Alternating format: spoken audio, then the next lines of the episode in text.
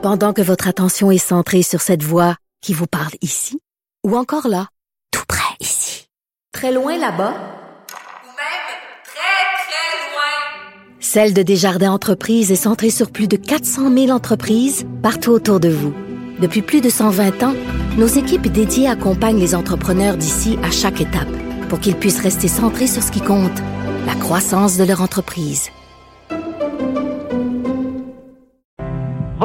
Type de d'émission, je suis très, très jaloux. C'est vraiment bon. C'est écœurant. Bravo. Ça va rouler 24 heures sur 24 sur les ondes de Cube. Merde!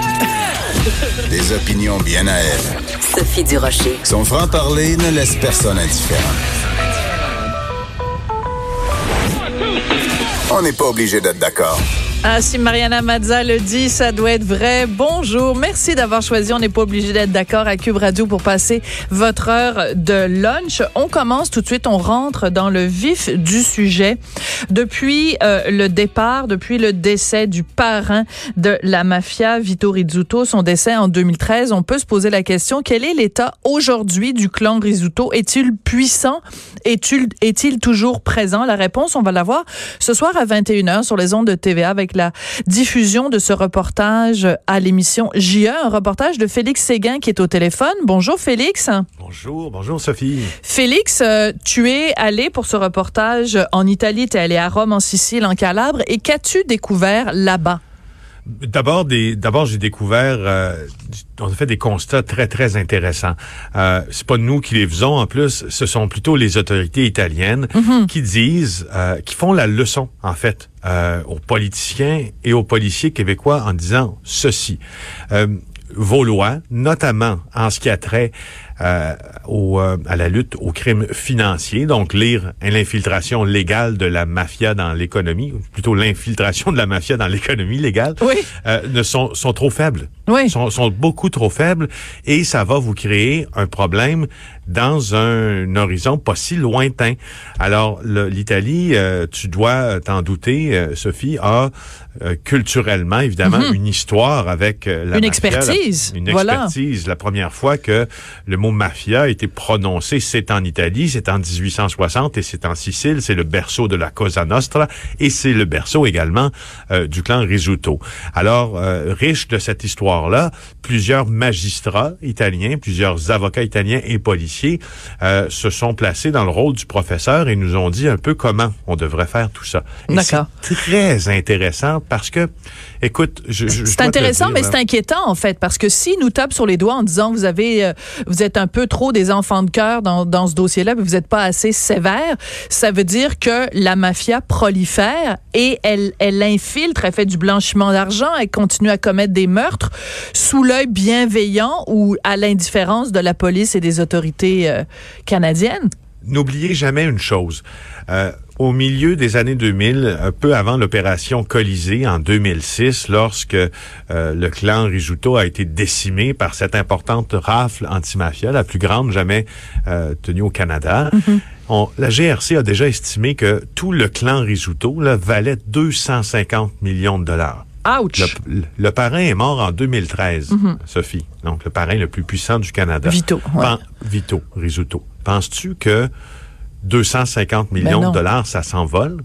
Penses-tu que les 250 millions de dollars euh, de l'époque ne sont pas réinvestis toujours dans l'économie légale?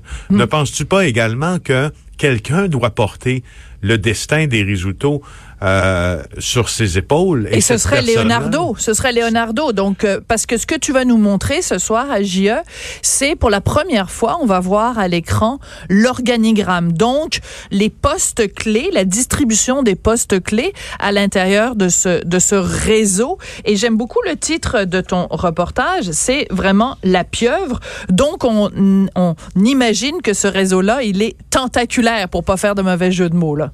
Et oui, et, et justement, et lorsque l'une des tentacules meurt, euh, une autre est prête à infiltrer encore. D'ailleurs, la pieuvre, c'est pas sorcier, euh, Sophie, c'est le titre d'un des ouvrages euh, d'un des ouvrages les plus lus de la planète sur la mafia qui a été écrit par une journaliste italienne. Euh, The Octopus ça a été traduit en anglais et c'est, le livre à lire et c'est, ça qui est un peu venu placer dans notre imaginaire que la mafia c'est une pieuvre. Alors oui, on n'a pas cherché le titre très loin, mais c'est en même temps celui qui dit qui en dit le plus. Voilà, Euh, on a et- tous l'image, on voit tous l'image tout de suite. Exactement. Puis je dois te dire aussi, euh, toi qui, qui, qui es féru aussi de, de grands moments historiques, on a rencontré en Italie le juge Ottavio Sferlazza. Ottavio Sferlazza, c'est l'élève, t'imagines-tu, du juge Falcone? Giovanni Falcone. Ah, bon Dieu, ben oui, tout à fait. Falcon et qui, qui a été donc euh, assassiné. Il est traversé, c'est lui qui traversait un pont, puis ils ont fait sauter le pont.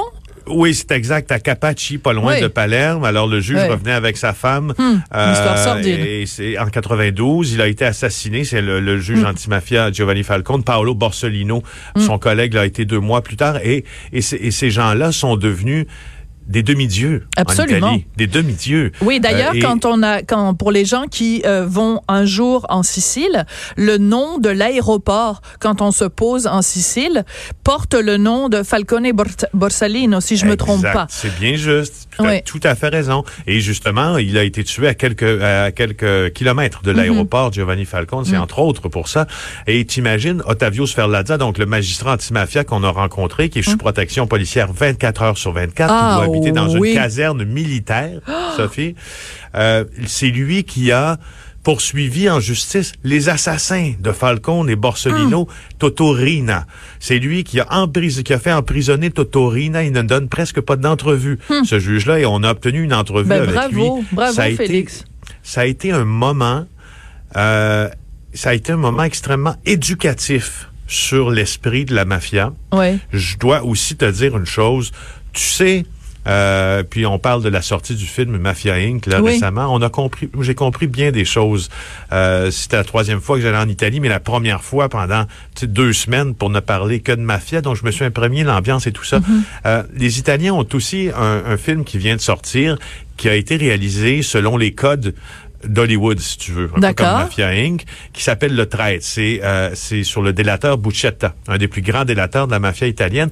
Et donc, le réalisateur a emprunté les codes hollywoodiens pour ça. Donc, on a rendu Buccetta, euh, on, lui a, on lui a dessiné une quête, si tu veux, assez sympathique, qui était de se venger contre ses anciens associés puis de faire du bien à la société italienne. Et sais-tu quoi? Les Italiens, à contrario de nous ici, qui achetons Ouais. vraiment ce genre de film-là, puis qui disons, qui, qui crions certaines fois au génie, n'achètent pas du tout le produit. Ah, Euh, Il y a oui. beaucoup d'articles dans la Courrière et de la Serre, entre autres, on en a lu, qui critiquent cette approche de réalisation, puis cette approche de scénario. Parce qu'ils ont peur que ça glorifie ou que ça banalise la mafia? ils- pour eux, le moindre écart de conduite qui va rendre sympathique quelqu'un qui a Hmm. Excellent. appartenu à la mafia, soit-il un, délateur ou non, c'est une erreur. C'est donc, il y a culturellement des choses que vous allez voir aussi Hmm. Dans ce reportage-là qui sont, à mon, à- à mon sens, passionnantes. Ouais. Absolument. Et écoute, pour continuer sur euh, la Sicile, dans la ville de Corleone en Sicile, il y a un musée de la mafia. Et quand on rentre, c'est pas un musée en hommage à la mafia. Au contraire, quand on rentre, il y a sur les murs des étages et des étages et des étages et des étages de dossiers. Et c'est l'ensemble des dossiers que les juges Falcone et Borsolino avaient montés pour combattre la mafia. Et je te jure, je t'en parle j'en parle aux auditeurs, ça donne des frissons dans le dos, le courage Je- de ces hommes-là. Absolument d'accord. Moi, je me suis tenu pendant quelques minutes au monument euh, à Falcone et Borsellino. Mm. Près de l'autoroute et il y a une émo- il y a une forme d'émotion qui, qui t'envahit à ce moment-là, c'est sans contredit. Eh Ben écoute, c'est sûr et certain que ce soir, je vais être devant mon poste de télévision à 21h pour regarder ce reportage, donc euh, La Pieuvre, présenté à 21h sur euh, ben, la, la suite, l'héritage en fait du clan Risuto. Merci beaucoup, Félix Séguin. Merci, reportage spécial d'une heure en plus. Merci Absolument. beaucoup. Merci beaucoup, Félix. Ciao.